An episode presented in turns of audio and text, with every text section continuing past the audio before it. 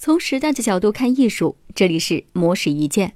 在近现代艺术史上，女性艺术家尽管是屈指可数，但是每个人都充满着传奇的色彩。今天要介绍的就是一位出身低微，却凭借一己之力成为法国立体派代表性人物的女性——玛丽·洛朗桑。玛丽·洛朗桑是一名税务官与女服务员的私生女，从小就面对着父爱的缺失和母亲的冷落。长大之后，则是听从母亲的安排，到瓷器厂画画谋生。后来，洛朗桑放弃了瓷器绘画的工作，来到了安贝尔艺术学院学习传统绘画，并在此结识了他一生的挚爱——法国著名文艺评论家季饶姆·阿波利奈尔。彼时，身为法国艺术圈活跃分子的阿波利奈尔，不但将洛朗桑引入到先锋艺术团体，还带他参与了那里几乎所有的重要聚会。这段经历既让洛朗桑打开了自己的创作视野，也让他意识到浓烈或冷酷的理性分析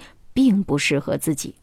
于是，洛朗桑将各派所长都运用到了自己的绘画习惯当中，慢慢的诞生出以粉色调为主。展现柔美和优雅气质的绘画风格，在阿波利奈尔朋友的帮助之下，洛朗桑卖掉了自己的第一幅作品《一群艺术家》。这幅画风格温和唯美，既有传统绘画的审美，又能够从中找到立体派的痕迹。同时，这也标志着洛朗桑在巴黎的艺术圈里成为了一个真正的画家。后来，洛朗桑和阿波利奈尔因为各自的理想追求不同而分道扬镳。之后呢，选择了一位德国贵族结婚，但是却莫名其妙的被定为叛国罪，不得不逃离他乡。直到一九二一年，洛朗桑才结束这段婚姻，重返巴黎。此时的法国政治知识分子和上层社会对艺术与文化充满狂热的时期，洛朗桑即使没有阿波利奈尔的帮助，也能够凭借充满个人风格的画作，成为众多女性名流指定的肖像画家，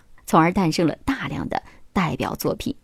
以上内容由模式意见整理，希望能对您有所启发。模式意见每晚九点准时更新。